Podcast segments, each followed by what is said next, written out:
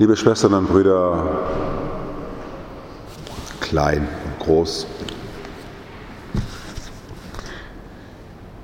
wem gehöre ich eigentlich?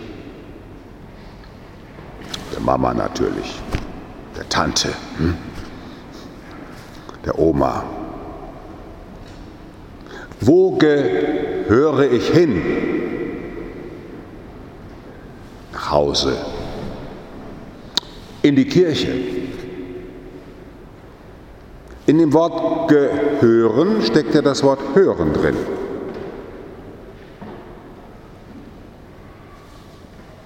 Wo höre ich das,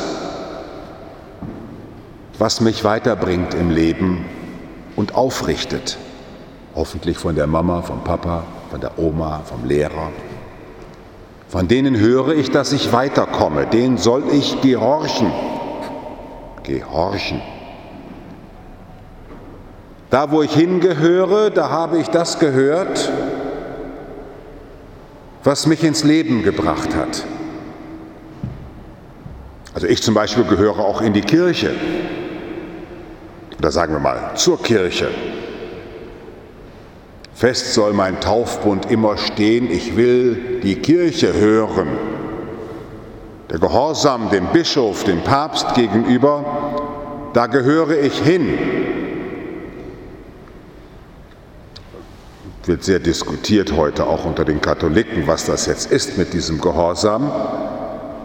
Und für mich heißt es, dass ich dahin hören will, wo einer spricht im Namen Jesu Christi und ich will hinhören und dann will ich heraushören, ob er mich näher zu diesem Christus bringt. Das ist christlicher Gehorsam. Das hat nichts mit Unterwerfung zu tun, sondern das heißt, ich höre, was die Kirche mir sagt, sie bildet mein Gewissen und dann muss ich mir meine eigene Meinung bilden. Christlicher Gehorsam will mich in Christus näher hineinbringen, will mich, wenn man so will, erwachsener machen, will mich aus dem Kreisen um mein eigenes Denken herausholen und sagen, du kannst noch mehr. Weil wir neigen dazu, so ein bisschen zu sagen, kann ich nicht, dann auch noch will ich nicht. Dann sagt die Mama, doch, du kannst es. Ah, nee, doch probier mal. Und im Gehorsam erweitern wir den Horizont. So verstandener Gehorsam will reifen lassen, so verstandener Gehorsam will Horizont erweitern. Und von Christus heißt es, er sei der ganz Gehorsame gewesen. Interessant.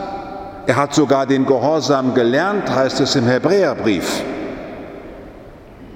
Er war mit einem Ohr so beim Vater im Himmel, dass er mit dem anderen Ohr ganz bei den Menschen sein konnte.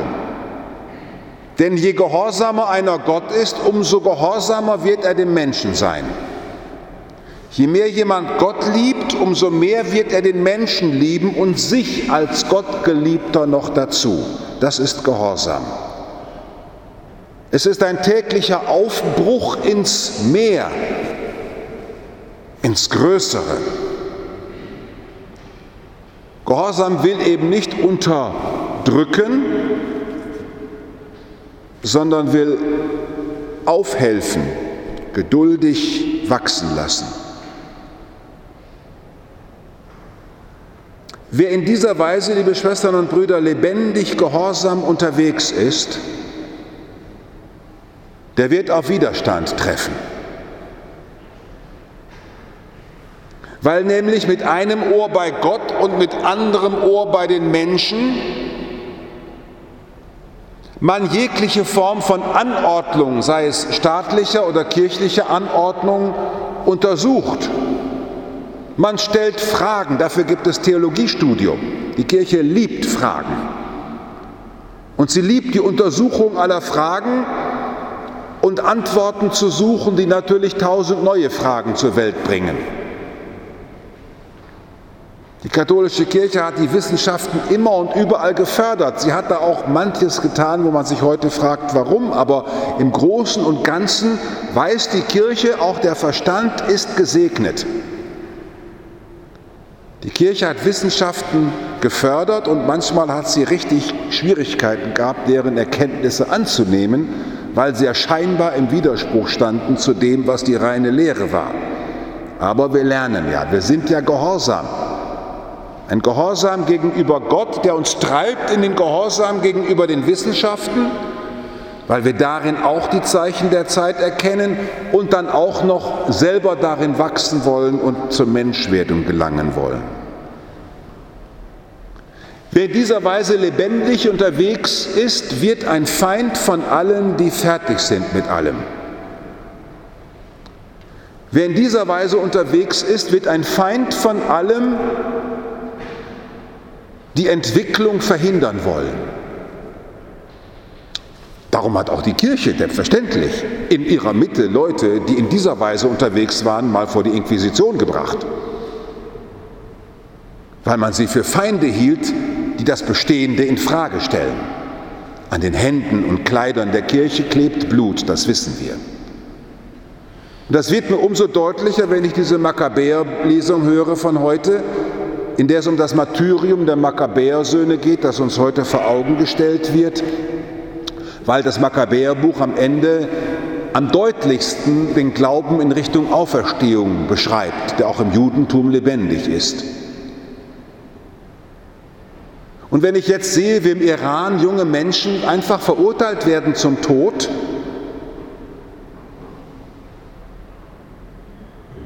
Wenn ich weiß, dass über 130 Millionen Christen verfolgt werden weltweit, dass in China sich auch heute noch Menschen zum Gottesdienst treffen und wissen, sie können belangt werden und ihr Studium und ihren Beruf verlieren, wenn in Nordkorea bis heute Christen eingekerkert werden, wenn sie öffentlich ihren Glauben bekennen. Liebe Schwestern und Brüder,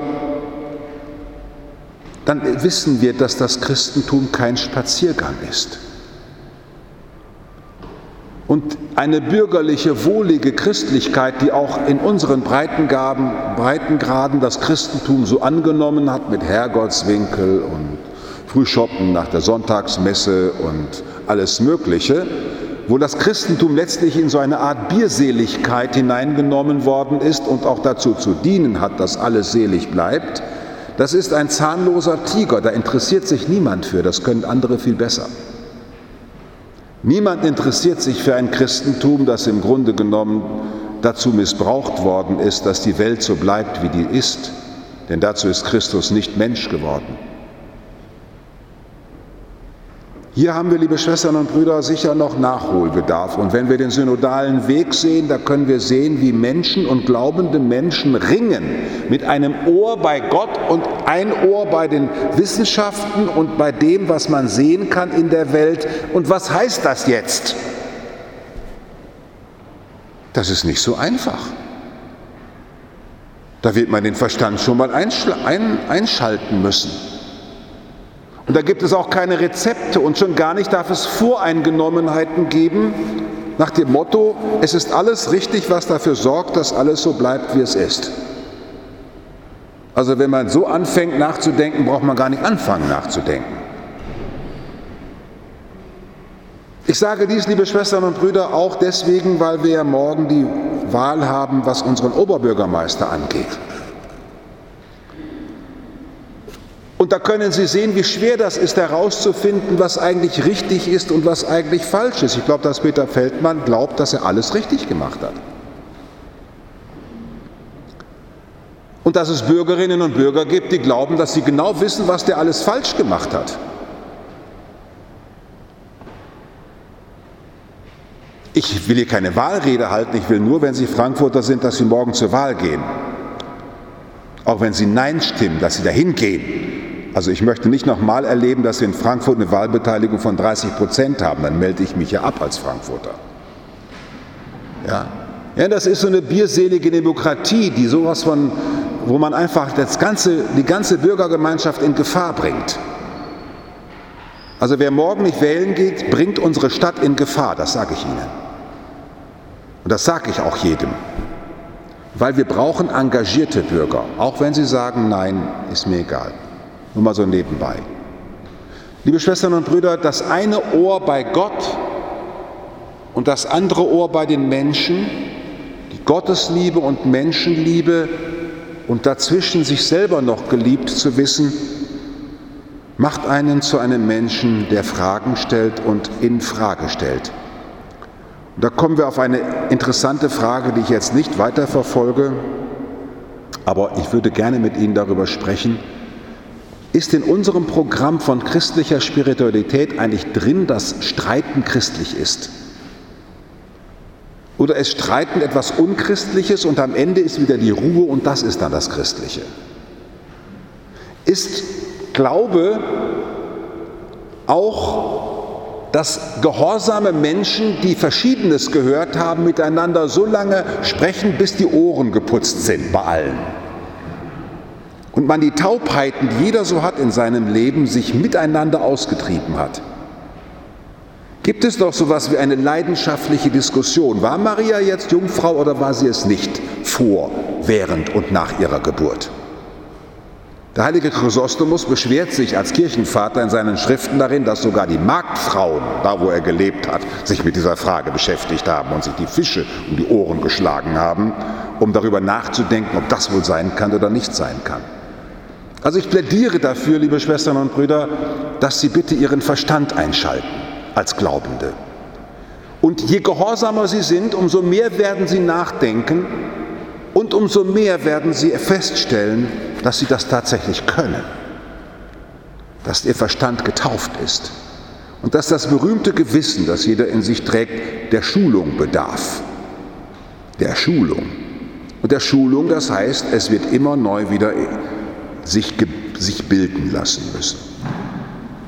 Bitten wir den Herrn, dass wir mit ihm gemeinsam ein aufgewecktes, vernünftiges Gottesvolk sind, das mit ihm in der Mitte mutig und freudig durch die Zeit streitet, unerschrocken und voller Freude, weil es weiß, dass es dem Herrn entgegengeht.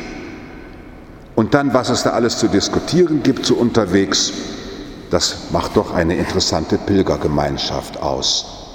Bitten wir den Herrn, dass er uns aufklärt, dass wir als aufgeklärte Jünger des Herrn attraktiv werden für die Gesellschaft. Wow! Ihr denkt aber vielleicht nach, super, dürfen wir mit euch lernen und dürfen wir mit euch Erkenntnis erweitern. Amen.